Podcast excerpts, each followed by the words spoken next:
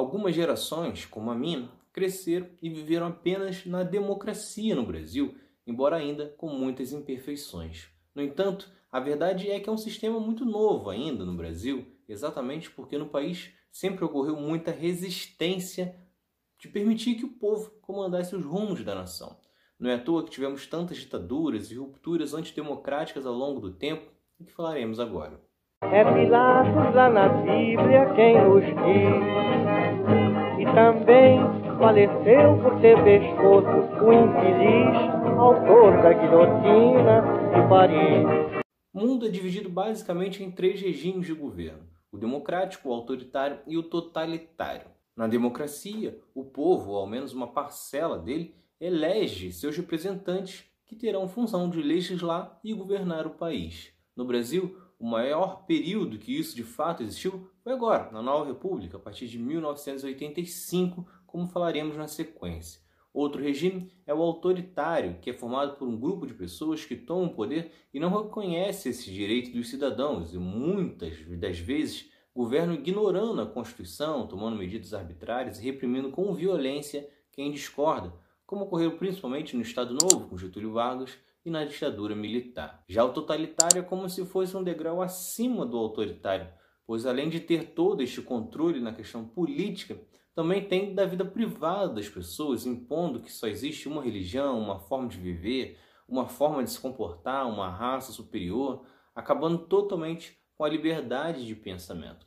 Embora o país talvez tivesse flertado com isso durante os regimes autoritários e até por certos políticos individualmente, isso não chegou a acontecer no Brasil e o principal exemplo disso no mundo foi o nazismo na Alemanha com Hitler. Desta forma, o Brasil passou a história flutuando entre a democracia e o autoritarismo. Isso porque quando a República foi proclamada, não houve nenhum interesse em incluir o povo nas decisões, tanto que nos seis primeiros anos de República, o executivo foi dominado por militares, incluindo um golpe de Floriano Peixoto, que deveria convocar eleições como estipulado na Constituição, mas decidiu seguir no poder.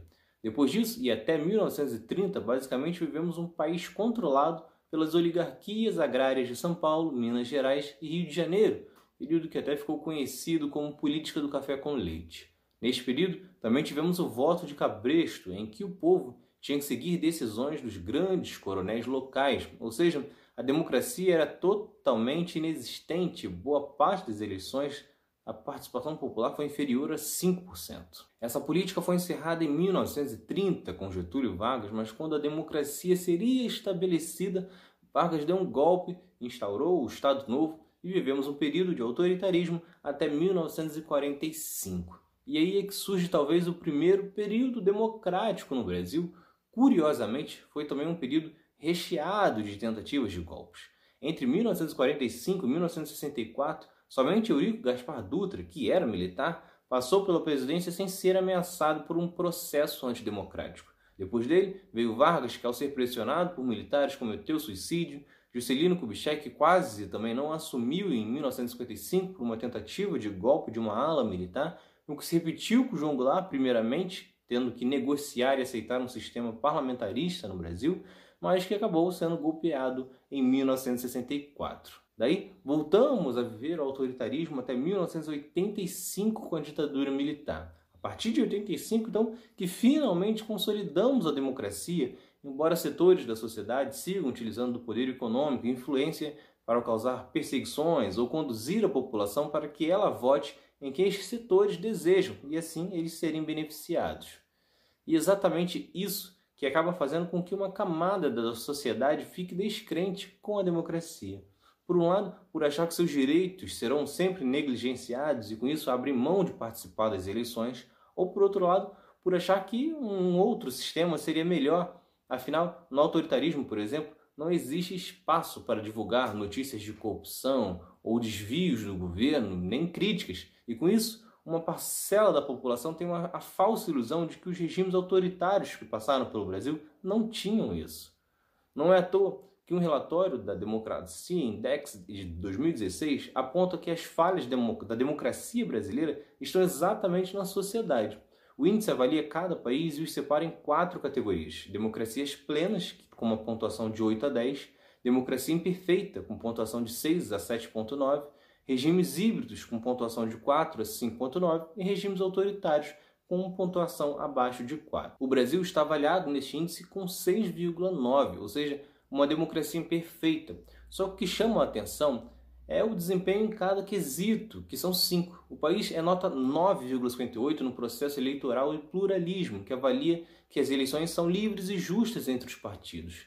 Quesitos como liberdades civis e funcionamento do governo estão na média, mas vale lembrar que isso foi feito em 2016 enquanto a participação política e a cultura política receberam 5,56 e 3,75. Óbvio que nas notas são subjetivas, mas é fácil de perceber no dia a dia o desinteresse de boa parte da população em relação à política.